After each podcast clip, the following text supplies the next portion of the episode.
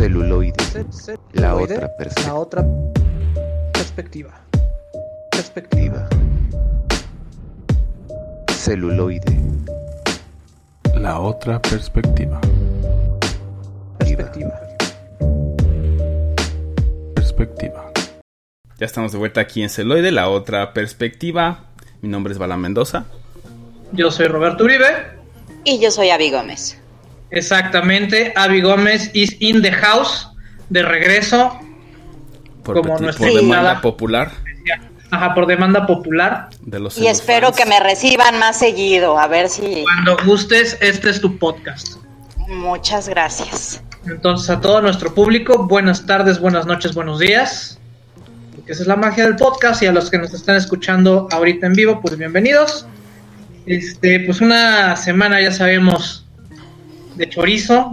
Tenemos que empezar con el buen chorizo. Y salen a la luz más situaciones de, de Alec Baldwin y este terrible accidente en el set que por lo visto estaba probando la, la pistola y estaba ensayando justamente el movimiento de cómo iba a hacer los tiros y pues en uno de esos se sale y se han suspendido las grabaciones de su nueva película hasta que terminen las investigaciones y todo indica de que había gente que no estaba contratada por el sindicato que ya habían existido varios accidentes en el set pero como en México nadie hizo nada hasta que se desató este terrible accidente.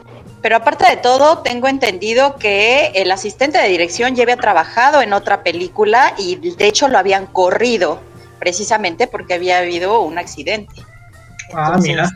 Eso es este bastante interesante, como dices, ¿no? Que para variar, así este, no se investigó más a fondo y pues accidentes.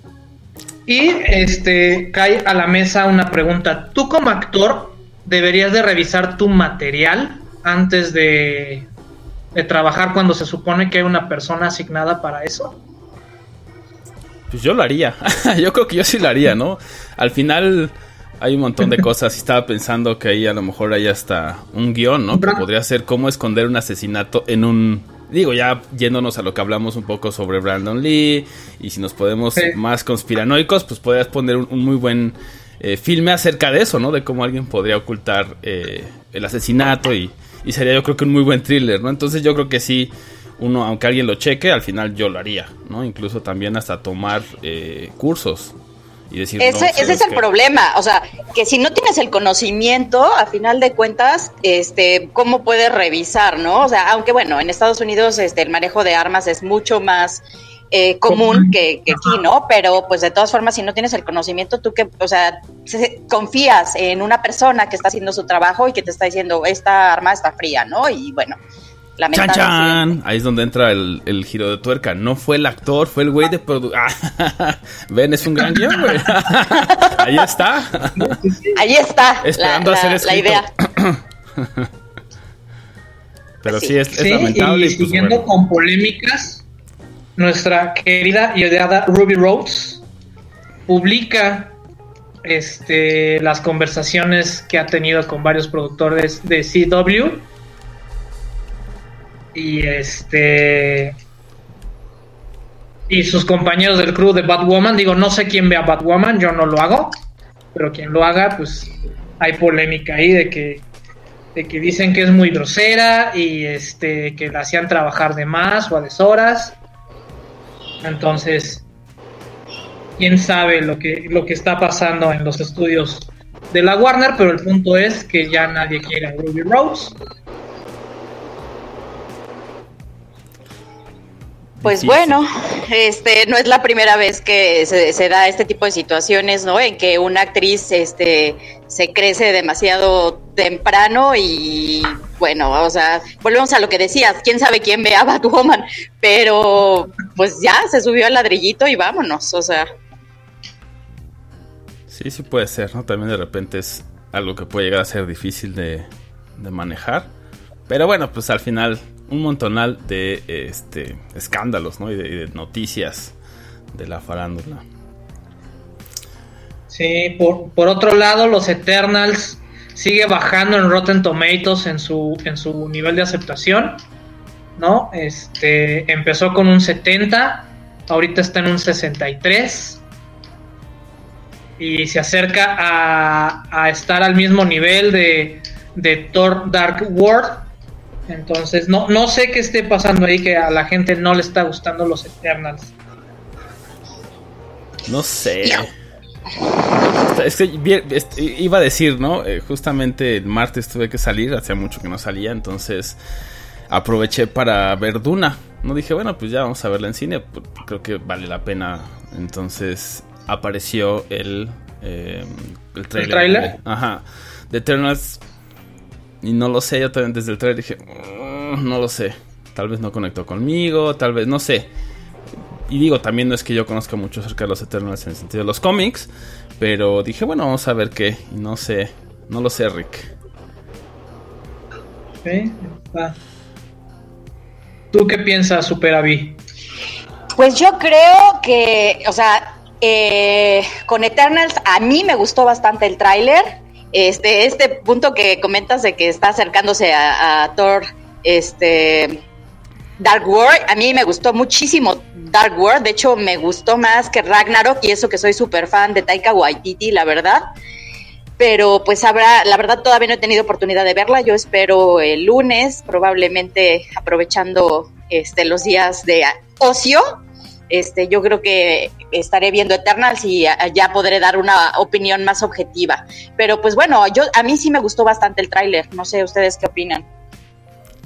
A mí, a mí me gustó, pero acercándome más al cómic, les falta mucho poder.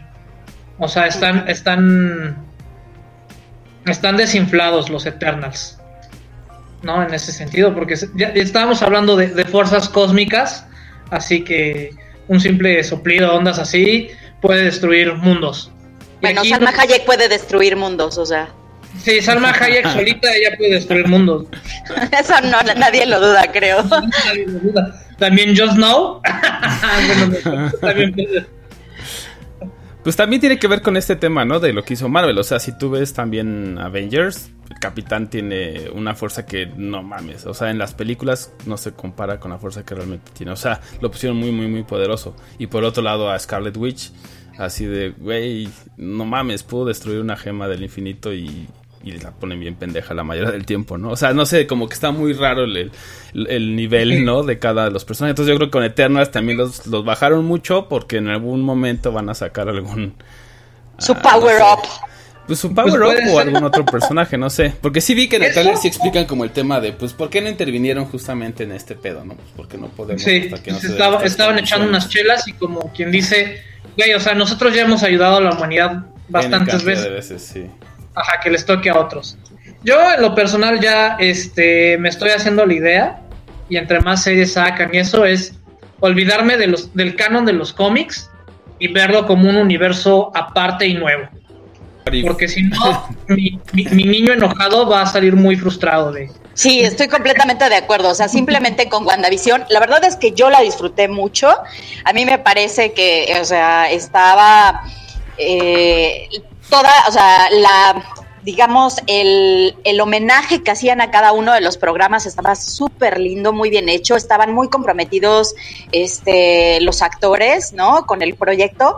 Pero sí, o sea, obviamente teníamos un hype, ¿no? Tremendo, este, pensando en todas las posibilidades que podían suceder y nos dejó como un poco frustrados.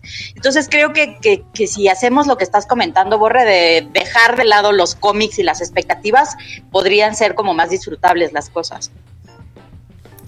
Sí, como Sí, este yo creo otro que- universo, porque si no también nos volvemos también, o sea, no, no disfrutamos y además nos volvemos en estos puristas y, y también inmamables, ¿no? Entonces, pues al final todas las, todo evoluciona, ¿no? Es algo que yo me he dado cuenta, ¿no? El arte, incluso ahorita que vamos a hablar de los monstruos, o sea, cómo las visiones han cambiado diametralmente, ¿no? Y no solo por maquillaje, etcétera, o sea, pasa con todo. Entonces, de un cómic que es un lenguaje diferente, porque al final sí tienes que leer todavía, tienes que componer los conceptos en tu cabeza y además ver las imágenes a la película que pues bien puedes estar muy pasivo y desconectar tu cerebro pues es es un reto y al final pues sí es, es eh, tiene que ir hacia otros lados no y con otros intereses que a veces sabemos que son también pues monetarios no entonces hay que tomarlo con esa perspectiva, creo. Exactamente, hay que tomarlo con otra perspectiva. Con la otra perspectiva. La otra perspectiva. Exacto. Y pues bueno, o sea, ya para cerrar esta sección de chorizo, justamente Duna, que, que pega con tubo y viene a redimir al cine en la pandemia una sensación contemplativa, siendo la más taquillera en estas condiciones que todavía no salimos de De, todas las este- restricciones, ¿no? De todos los Ajá, de todas las restricciones, superando a, Venom, superando a, a- a Black Widow, superando prácticamente todos límites. Y lo interesante es que tuvo el estreno simultáneo, que también fue queja de los productores, con streaming. Y aún así, ah, le, ha ido, le ha ido re bien. Tanto que ya confirmaron la, La parte 2. parte 2, ¿no? Que está bien, güey, porque sí está cabrón. También la una y sí es como, no mames, sí. Saquen la 2, no sean culeros, ¿no? o sea. Porque creo que es bastante, o sea, sí me gustó. Por ahí le- hice la, la, la reseña en crudo, nada más que no la he editado y no la he publicado. Yo creo que después de este episodio lo voy a hacer. Eh, pero sí, creo que tiene bastantes cosas muy buenas. Entonces, y vale la pena mucho verla en el cine. Justamente esto que hemos hablado a lo largo de todos los episodios de Celuloide, ¿no? Que dices, vale la pena verla en el cine, no solo por los efectos, sino incluso la cinematografía. Y creo que fue una, una buena elección haber elegido a este director. Que sí tiene una fotografía muy chida. Y una visión pues muy sí. chida. Fíjate que lo único que le, le- le faltó es tener a Gerard Leto para que me pudiera dormir a gusto.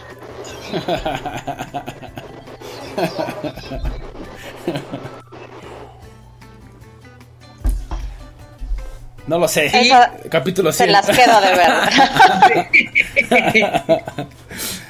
No, o sea, a mí, a mí también me gustó. O sea, creo que eh, eh, hasta el soundtrack es muy, muy envolvente. Eh. Aunque a veces disonante, o sea, porque de repente baja y de repente te meten tamborazos y gaitas, como diciendo, hey, despierta, aquí va a pasar algo interesante. Desapendéjate. Ajá, desapendéjate. Pero comparar, comparándola con los desnudos de Sting, este, creo que. y, la falta de pugs, güey. O sea, copi- copiaron muchas cosas de la, de la película anterior de, de David Lynch. Y, debieron haber tenido sus pugs, güey. O sea, espacios, galaxias, el año 10.000, no sé cuántos. ¿Por qué no hay pugs en el espacio? Creo Sí, que ese es. sí.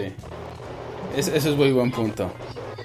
Pero, o sea, también a- va- va- falta ver qué es la parte 2, ¿no? Y que, que a lo mejor ahí Sí. puede ahondar en otras, ¿no? En otros aspectos del universo. Tienen, tienen que hacerlo, ¿no? Porque sobre todo la parte política que es bastante buena y densa. Y en lo personal, ya este, creo que se merecía mejor una miniserie tipo Game of Thrones. Creo que estábamos en ese nivel y creo que esas novelas dan para más una miniserie o una serie como tal Sí. que reducirla a películas.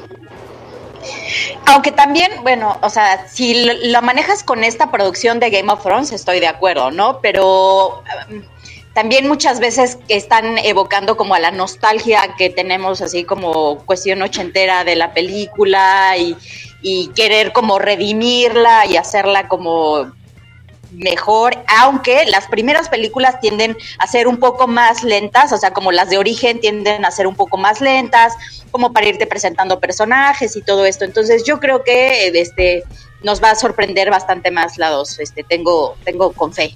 Tengo confianza, perdón. Sí. Sí, yo también, y, y que van a, a, a sentar, no sé si con flashbacks o con ahí la magia de la edición, un poquito más acerca de del universo que nos acaban de presentar, porque ahorita sí fue así como muy de golpe, entonces espero que...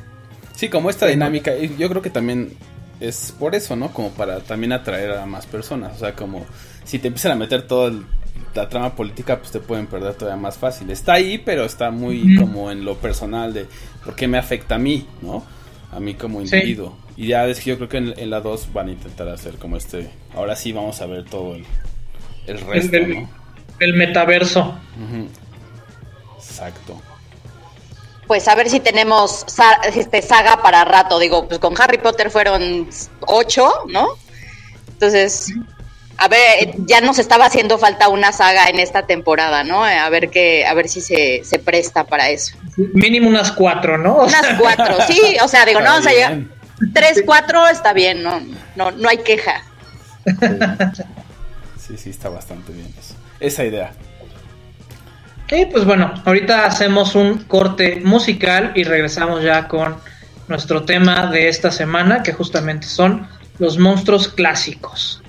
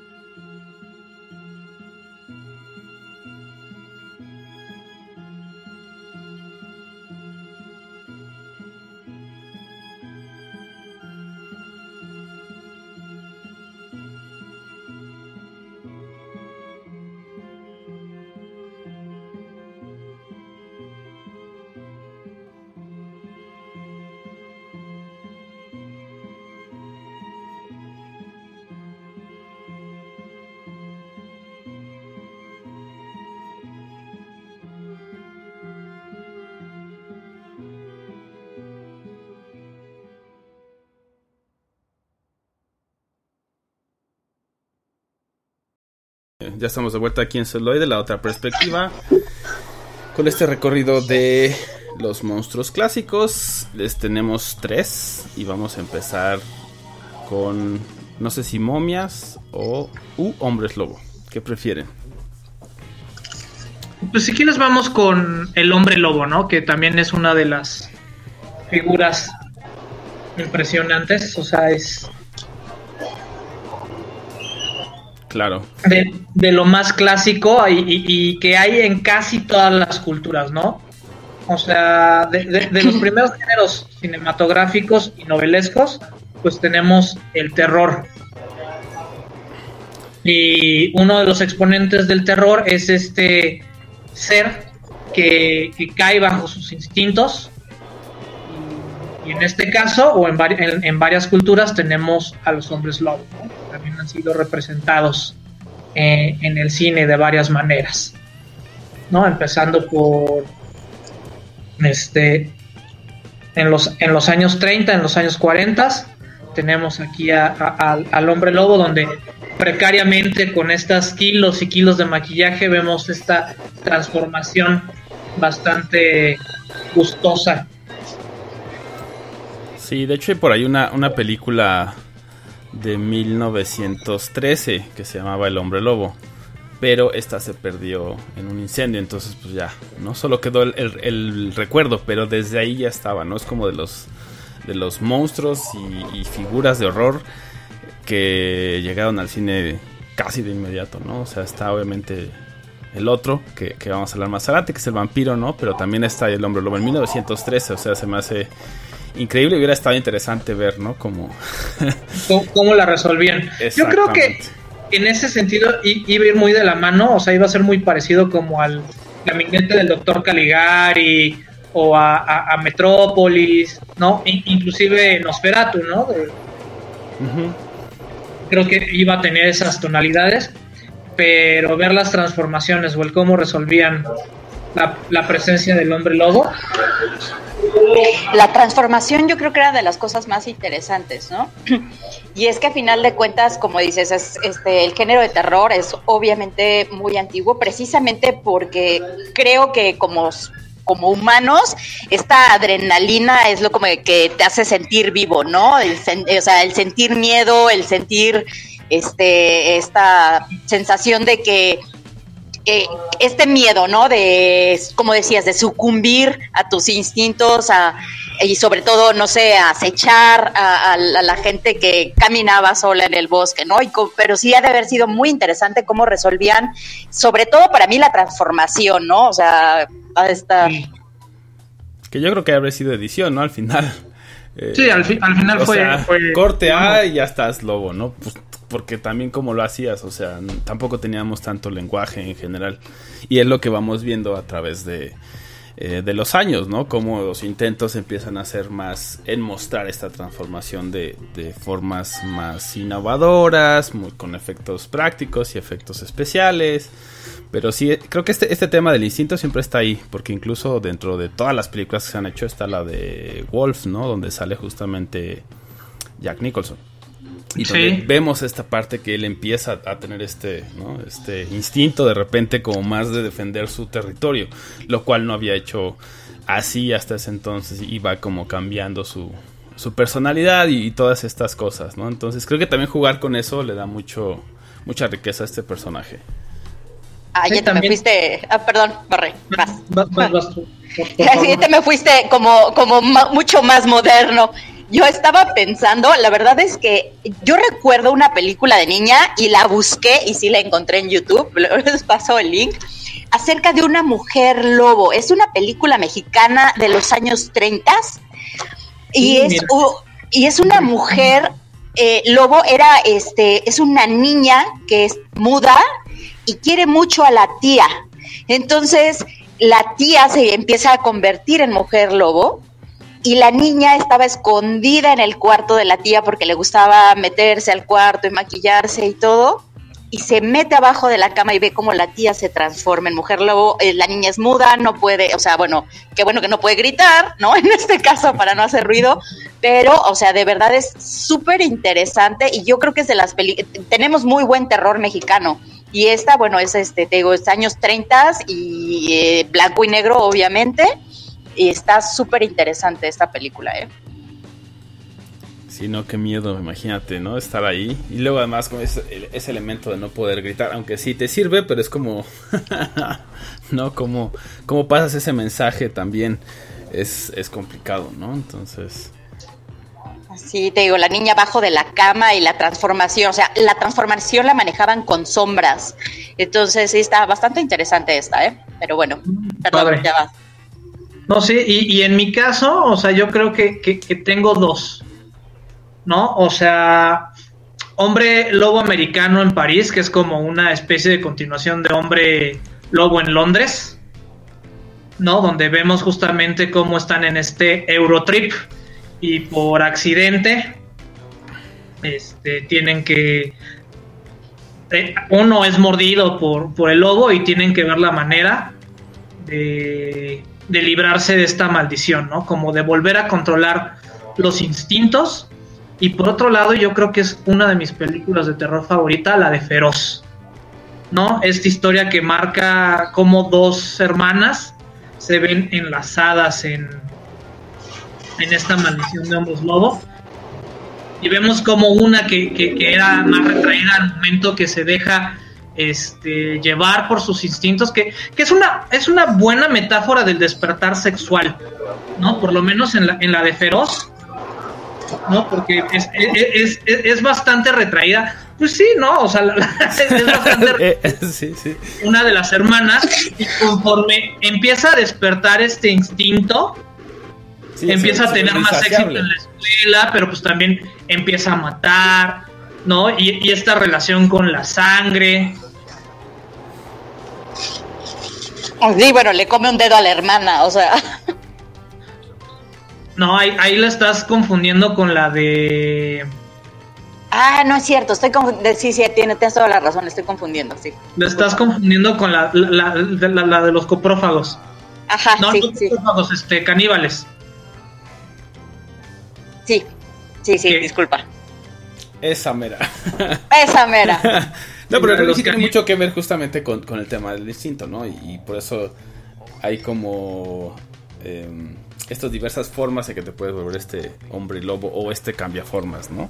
Ya sea, eh, por ejemplo, una de ellas que también es de 1925 es una transfusión de sangre, ¿no? Y esta persona cree que se va a convertir en hombre lobo o que se está convirtiendo justamente estos cambios de, de personalidad, ¿no? Y en casi todas o es una maldición o la mordida de, de otro eh, hombre lobo, ¿no? Entonces, ¿cómo lidian con ello? Pues sí, creo que tiene que ver, o sea, con todo, ¿no? La personalidad, con la sexualidad, porque pues es este instinto y poder, ¿no? De repente, tan, tan repentino que pues no saben, ¿no? Y también vemos, por eso decía la de lobo, porque es la parte donde él decide, ya no quiero ser, porque me estoy dando cuenta que también no, o sea, sí está chido que ya tengo más confianza en mí y ya me van, o sea, estoy mejorando mi vida, pero también me puedo convertir en un asesino, ¿no? Entonces, o sea, y, y ya no importarme nada, ¿no? Entonces él busca activamente quitarse la maldición, ¿no? Usualmente escapan o se enfrentan al otro hombre lobo o algo así, ¿no? O al final muere. Entonces, en esta no, en esta sí es como el... Por eso me llama la atención de, de la trama, ¿no? Cómo le da la vuelta a este concepto del hombre lobo. Decir, no, me lo quiero quitar, tengo que encontrar una forma. Eh, pero sí, definitivamente siempre que hay un cambiaformas en la trama, cambios de personalidad, mucha fuerza y todo muy instintivo. Y hay también una muy buena con Vinicio del Toro, que justamente se llama Hombre Lobo, donde encontramos muy marcado el conflicto, ¿no? Del cómo él cómo intenta resistir y es este hombre mítico, ¿no? Este, este licántropo, que si nos vamos un poquito, este, digamos, a, a la historia, todos estos empiezan con esta enfermedad justamente que se llama licantropía, ¿no? Que estaba asociada a N cantidad de cosas y sobre todo a los gitanos, ¿no? A este mundo gitano y a las maldiciones y a, y a que es una cuestión que se hereda. Entonces, todo este movimiento de, de- del freak show que tenemos, digamos, que tuvo su auge en el siglo XIX, converge y, y- y nos da toda esta, esta variedad de situaciones. Y bueno, ha de haber sido terrible, ¿no? Para estas personas, este, el verse perseguidas pensando en que, pues, digo, podían atacar a alguien o lo que sea. Este, a mí, este, me llama mucho la atención la- lo que comentas de la película de Jack Nicholson, como he venido repitiendo, la transformación. En este caso, sí tiene mucho que ver eh, los efectos especiales y creo que es de mis películas de hombres lobo favoritas definitivamente porque sí, sí te provoca esta versión al ver cómo le están creciendo las uñas, cómo le crecen los dientes, ¿no? Y, y- y como esta desesperación a mí me, de verdad me parece este súper interesante y creo que fueron de las más innovadoras en esa época, ¿no? En cuestión de, de efectos especiales en transformación de, de- un monstruo. Sí, definitivamente. Y también, pues, ah, digamos, cuando converge también un buen guion, porque al final también lo ves cuando está, por ejemplo, persiguiendo a Michelle Pfeiffer, ¿no? Que empieza justamente como una... O sea, como una escena muy diferente a cómo termina, ¿no? Cómo se, se desenvuelve en esta secuencia, cómo se va transformando y también cuando se da cuenta, no, o sea, no puedo controlarlo, ¿no? Me bueno, va- pero es que en esa época cualquiera perseguiría también a Michelle Ah, Pfeiffer. no, o sí, bueno.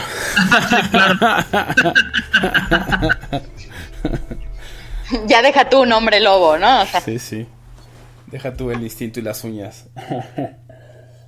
Y pues bueno, ahora los dejamos con algo de hombres lobo. Ustedes controlen sus instintos y sus miedos, que seguimos aquí en celuloide. La otra perspectiva.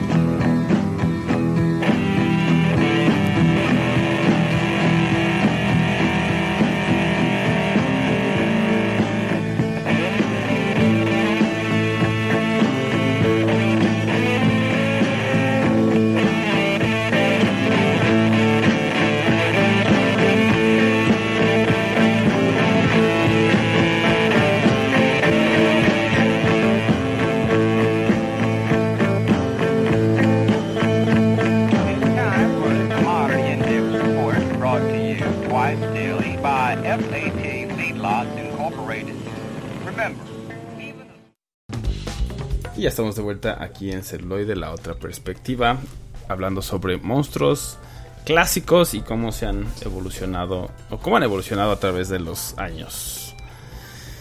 Y en nuestra segunda parada tenemos a otro grande de esta categoría que son las momias. Exactamente. Monstruos lentos y ancestrales que originalmente en Egipto molestar su sueño conlleva a adquirir su maldición y a ser perseguidos.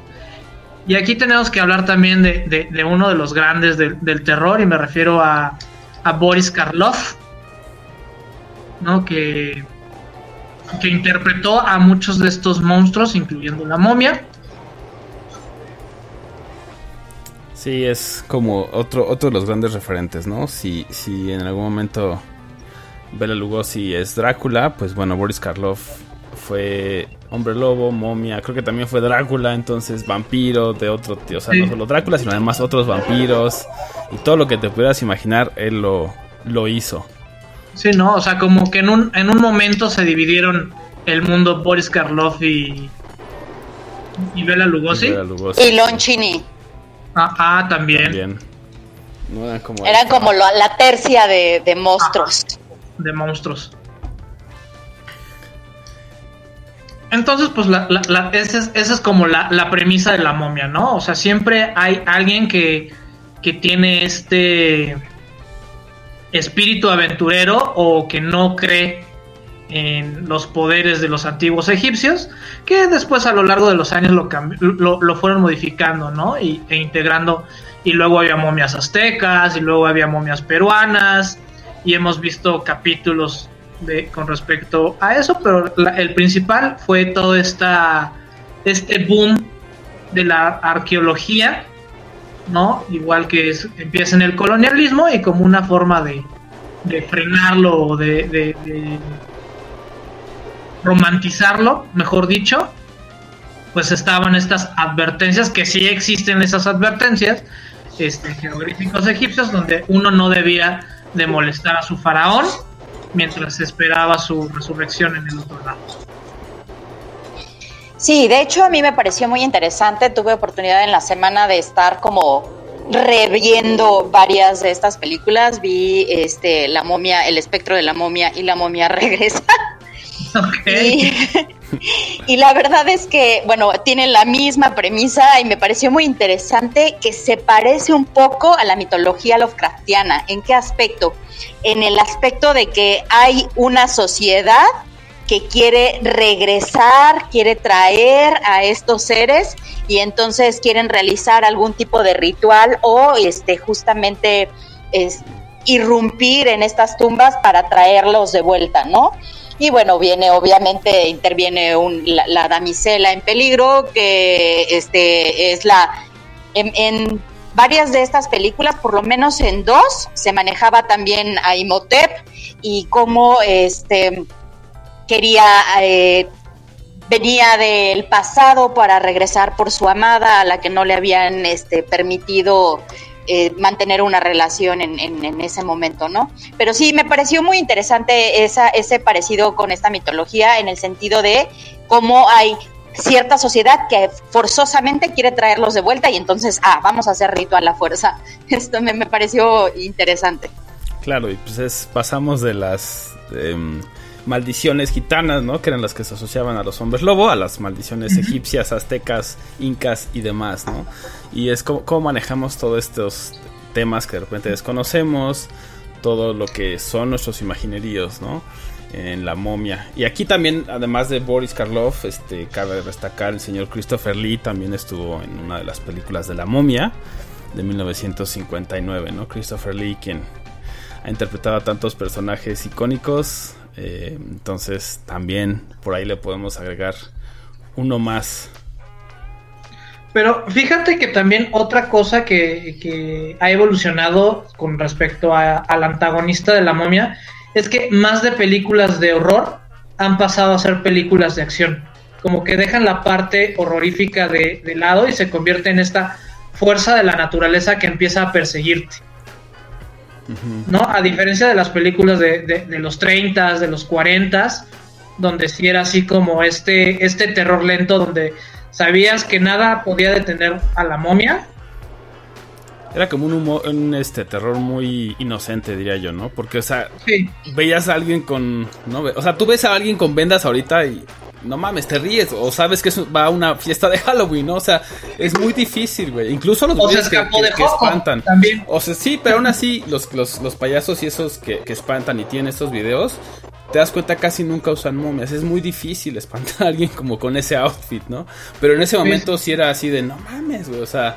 Aparte, cómo caminaban, o sea, de verdad, ahora que las vi, te lo prometo que era así como, ¿no? Iba eh, er, caminando con los brazos extendidos. Y así de, eh, si yo me ve, yo me encuentro un monito así, óyeme, ¿qué te pasa? ¿No? En vez de asustarme. Qué bueno, volvemos a qué cosas te asustaban, cómo ha cambiado la sociedad y qué cosas te espantaban este, en los años 30, que, o sea, que un monito con vendas te persiguiera, como dices, Balam.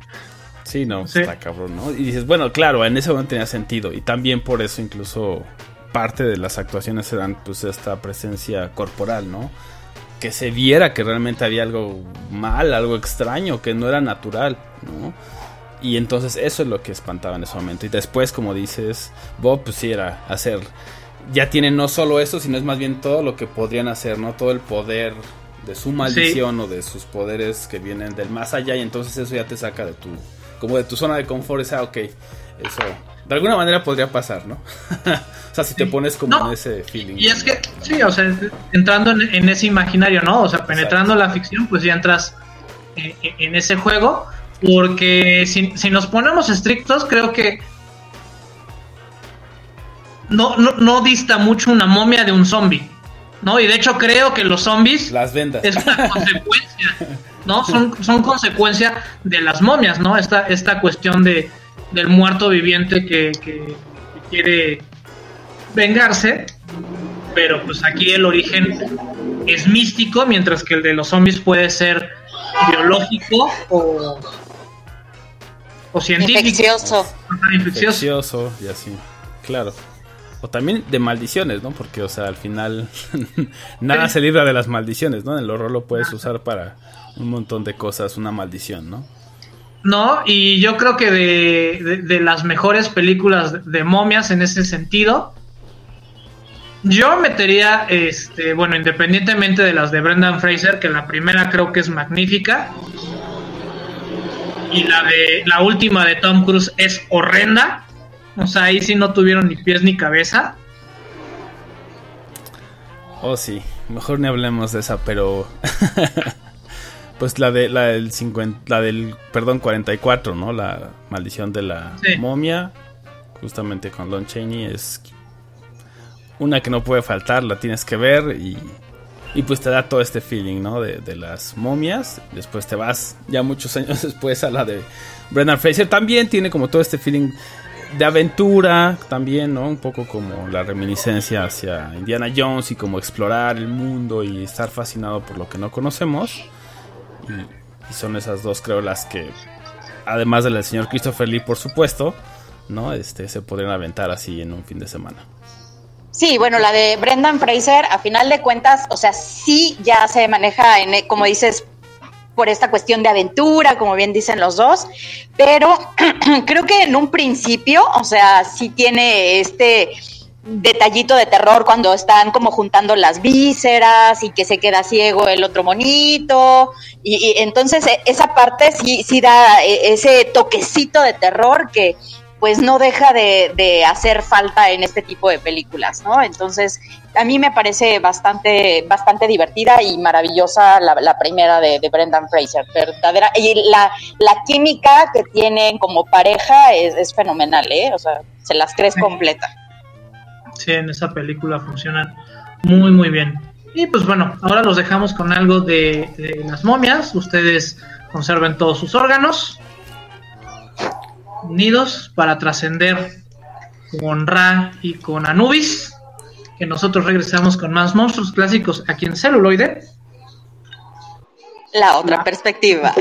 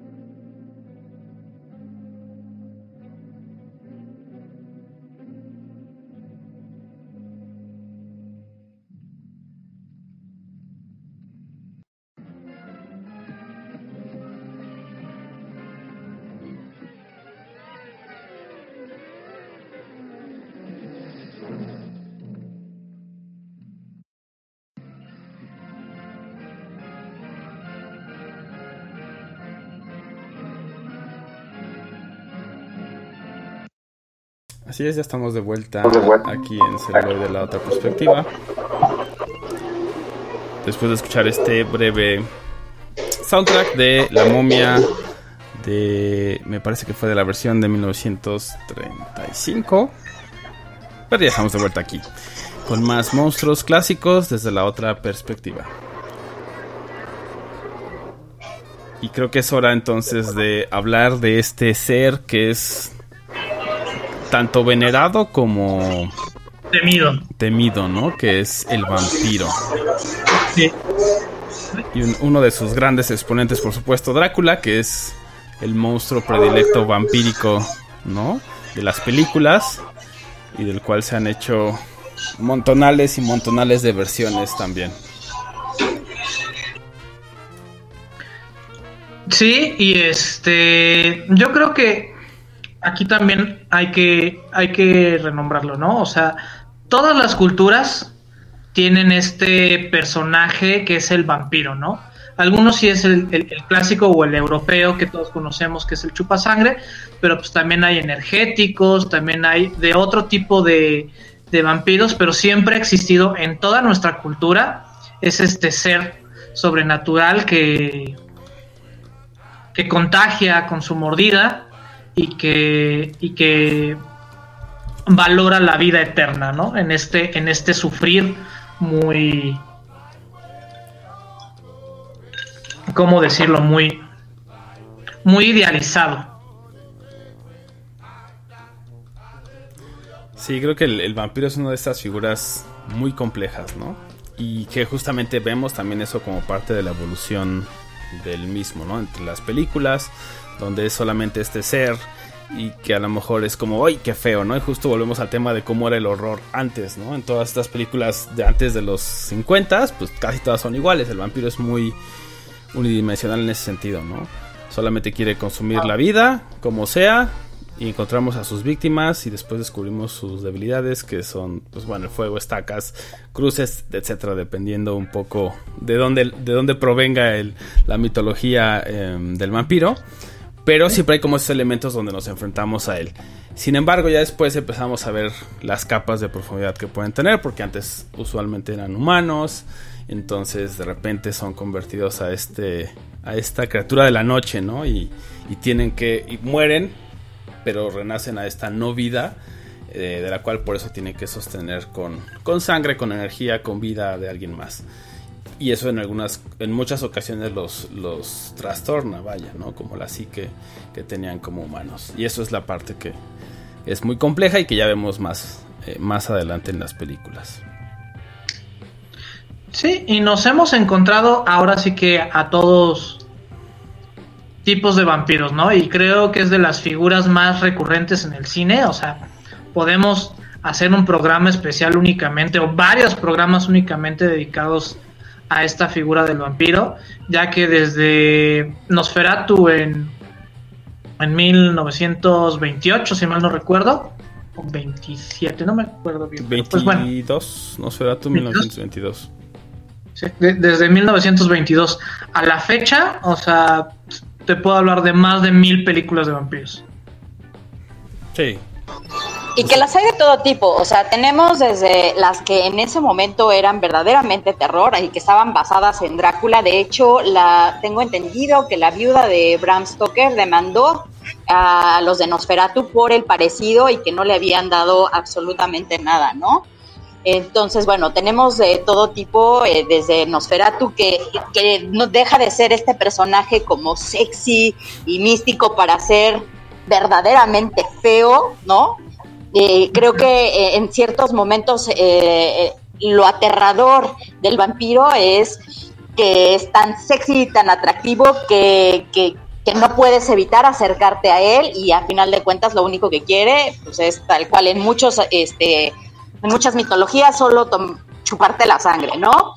Pero, o sea, en, en el caso de Nosferatu, que es este, que es verdaderamente feo, aterrador, las uñas largas, eh, también hay una película muy interesante que justamente está basada en la Nosferatu original, que habla acerca de cómo, eh, cómo el actor era misterioso, era retraído, este se hablaba como de la leyenda urbana de que verdaderamente era un vampiro. Hubo gente que llegó a creer que era un vampiro. Entonces, está esta otra película de a principios de los 2000, 2003, 2004 me parece, que habla de cómo justamente la gente tenía idea de que era un vampiro este, este actor, ¿no? Es bastante interesante el... el Con tema. William Defoe. Se llama la, la- La sombra del vampiro, si mal no recuerdo. Tienes toda la razón, La sombra del vampiro con el superactor William Defoe. Y entonces también tenemos esta onda, ¿no? O sea, como, como seres humanos no, no, nos visualizamos como el máximo depredador y controlador, digamos, de nuestro medio. Pero entonces tenemos a este ser que aparte es un, es un depredador y seductor nato. ¿No? Entonces que, que hay alguien que está arriba de nosotros y, y- justamente nos está cazando y entonces es ahí donde, donde pueden entrar todas las variantes, ¿no? Y luego hay hay varias, ¿no? De las últimas es como de eh, hace cinco o seis años, que era como esta tendencia de, de humanizar al monstruo. Y entonces nos dieron un montón de, de películas como, bueno, que está la de Maléfica, pero también por ese entonces salió la de Drácula. Y entonces nos contaba de cómo sacrifica su, su humanidad para salvar a su reino. Y, y nos dan así como todas esta- estas otras perspectivas de- de- del monstruo clásico, ¿no? Dándole estas capas. La historia jamás contada se llama. Exactamente. Drácula Untold, sí, cómo no, y también es muy buena, justo porque ya tienes todas estas otras cosas, ¿no? Que hablábamos. Ya no es tan. Mira lo que fue, es como decía Mavi, el Nosferatu, es grotesco, ¿no? Verlo es grotesco, entonces, ok, funciona para cierto tipo de terror, pero cuando haces como decíamos, ¿no? Todo esto que es muy seductor, pero también puede ser muy terrorífico, porque lo vemos en eh, Drácula, que es de 1992, donde sale Winona Ryder y Sí, con- Oldman, ¿no? Entonces puedes ver ahí también, ¿no? sé, esta parte donde es, ¿no? Todo seductor y todo, ¿no? Una figura. Todo y también cuando es totalmente grotesco como Nosferatu, cuando está recibiendo a... a- ¿Cómo se, me olvidó nombre, el nombre del personaje? ¿no? Cuando lo está recibiendo en su castillo y, y lo ve, ¿no? Y es grotesco, es feo, es horrible. Entonces tiene como estas dos dimensiones y creo que también esa es una de las películas que obviamente lo hace muy bien, ¿no? Hace estas dos cosas y que después se convierte también un poco en lobo, entonces también toma de ahí eh, esta parte de cambiar de forma, se convierte en el vampiro, o sea, como que toma los elementos y ahí los entrega. Pero gracias a esta profundidad, pues ese personaje ya puedes tener todas estas perspectivas que, que le suman bastante. Sí, y yo creo que conforme pasa el tiempo, cada vez se vuelve más complejo, ¿no? Retomar estos monstruos clásicos. Y creo que por eso fracasó o- o no se ha concretado lo del monsterverso que tanto desea hacer Universal, ¿no? O sea, Universal ya vio que si es un negocio el, el generar, digamos, este tipo de películas interconectadas, pero como que para las licencias que ellos tienen no encuentran la manera de, de hilarlos todos. De que jueguen bonito. Ajá. De hecho, Universal le debe muchísimo justamente al vampiro, al de este, al de Bela Lugosi, ¿no? Y, y- y, bueno, volviendo al tema de este vampiro encantador, Bela Lugosi empezó eh, haciendo el papel de Drácula en Broadway. Eh, se empezó haciendo teatro musical y a raíz de ahí fue que lo llamaron para, para, para hacer la película, ¿no? Y bueno, es como, eh, como decíamos hace rato, de los principales este, representantes, ¿no? Este, tenemos también en este, al que comentabas, eh, de, el, al Drácula de Bram Stoker de, de Coppola, ¿no? Este, donde está, o sea, el encaso, este, Gary Oldman, Keanu Reeves, Winona Ryder, que este, Keanu Reeves es el papel de Jonathan, que es el que llega al castillo, Cierto. justamente. Este, la verdad es que sí, un eh, papelazo de Gary Oldman, este, en que te compras cada una de sus facetas desde cuando la, la- el, movimiento de la sombra que estaba haciendo el personaje, o sea, el actor está haciendo un movimiento y la sombra por atrás o uno completamente diferente, ¿no? Eh, nos metió en, este, en esta sensación terrorífica. Y volvemos a la temática de, la novia este, eterna que está buscando, ¿no? Es, eh, creo que de las películas más representativas, yo soy apasionada de, los vampiros, este, soy una enamorada eterna, verdaderamente. Sí, también eh, otra de las películas que hay que destacar necesariamente es entrevista con el vampiro, ¿no? También ya es, o sea, ¿cómo Ya es parada obligada para, para los amantes del cine de vampiros. Sí, definitivamente, ¿no? Y, da esta vuelta. Esa, digo, las sagas, si se quieren aventar la saga, mejor léanlas. Vean la primera y lean el resto de las novelas, ¿no? Pero, eh, porque es, es muy buena, pero sí, ya las películas que siguieron ya no es que los personajes son entrañables, ¿no? O sea, el de Lestat, que, o sea, este Tom Cruise que se avienta un personajazo buenísimo ahí y bueno, Brad Pitt todo tímido, tenemos un Brad Pitt que tenía pues realmente poco tiempo en el, en el, en el cine, ¿no? Entonces todo tímido, todo tierno, este y tenemos eh, a Antonio Banderas con todo su encanto una vez más vampírico. Sí, super película y bueno, ya no nos sigamos por favor con Lestat, que es la continuación, no, la reina de los condenados, que bueno, ya, ni qué hablar, pero sí, entrevista con el vampiro, por favor, buenísima. Y bueno, ya en serie incluso tenemos True Blood, que también es una cosa eh, muy rara, este, porque los libros son bastante interesantes. No digo buenos, son interesantes, como más enfocados en esta cuestión, en darles esa de, detonación sexual y, mucho más explotada que, en otros lados, y que en la serie no lo vi tan, tan reflejado, por ejemplo. Le faltó más sexualidad. y, me extraña para hacer HBO que le falte sexualidad a la. O sea, prácticamente es soft porno. Entonces imagínense los libros, ¿eh? ¿Para qué les digo? Sí, sí, sí. Tendremos que conseguir nuestras copias de los libros entonces y, hacer la cooperativa. Sí, bueno, pues vamos con un corte más y regresamos con las recomendaciones aquí en celuloide, la otra perspectiva.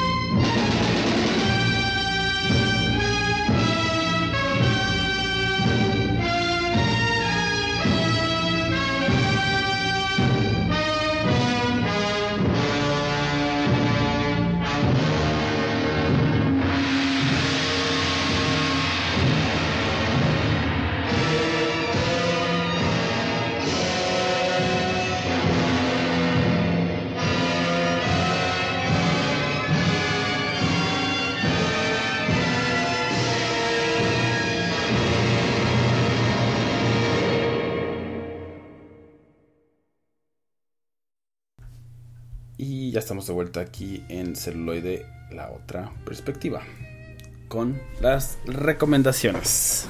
Y pues bueno, les recordamos que ahorita está abierta la encuesta si quieren que esta sección continúe. o la dejemos de lado. También les recordamos que nos pueden contactar a través de Twitter, Instagram, Facebook Y correo electrónico. y correo electrónico que es contacto arroba celuloide.life. Eso es todo. Ya.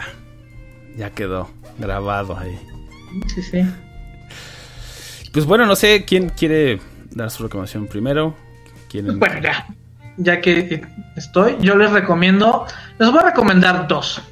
La primera es este la de Teen Wolf, que es un remake que lo hicieron serie y está bastante bueno con horror adolescente.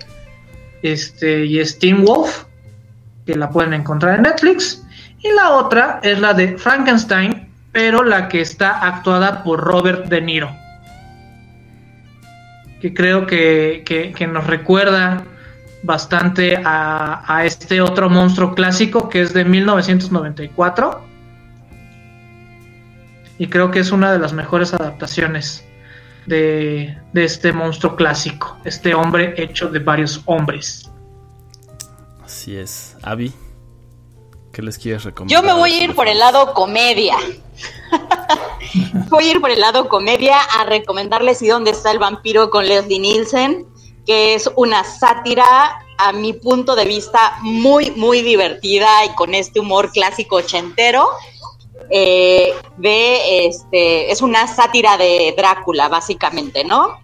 Y mi otra recomendación, también viéndonos por el lado de la comedia, se llama El joven Frankenstein que eh, de verdad es una maravilla. Estamos hablando justamente también, es una sátira de, eh, el- de Frankenstein, valga la redundancia, y este con Mel, con Mel Brooks.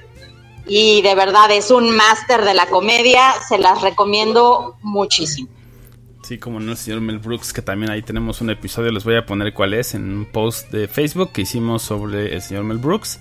Y yo por mi parte, pues Drácula Untold creo que es un- una buena forma de dar la vuelta al- a todo lo que hemos discutido acerca de los vampiros, toda la historia del vampiro. Definitivamente vale la- eh, mucho la pena. Tiene también efectos interesantes. No abusa tanto los efectos, entonces eso ayuda a que también eh, haya envejecido bastante, bastante bien. Pues bueno, creo que eso ha sido todo por esta emisión. Mi nombre es Balán Mendoza. Yo soy Roberto Uribe. Y yo, Avi Gómez. Gracias y hasta la próxima.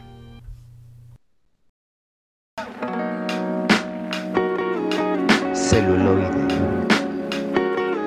Celuloide. La, La otra, otra Perspe- perspectiva. Say hello Pasta de chorizo. to my little friend. Never give up. Never surrender. La otra perspectiva. Perspectiva. Perspectiva.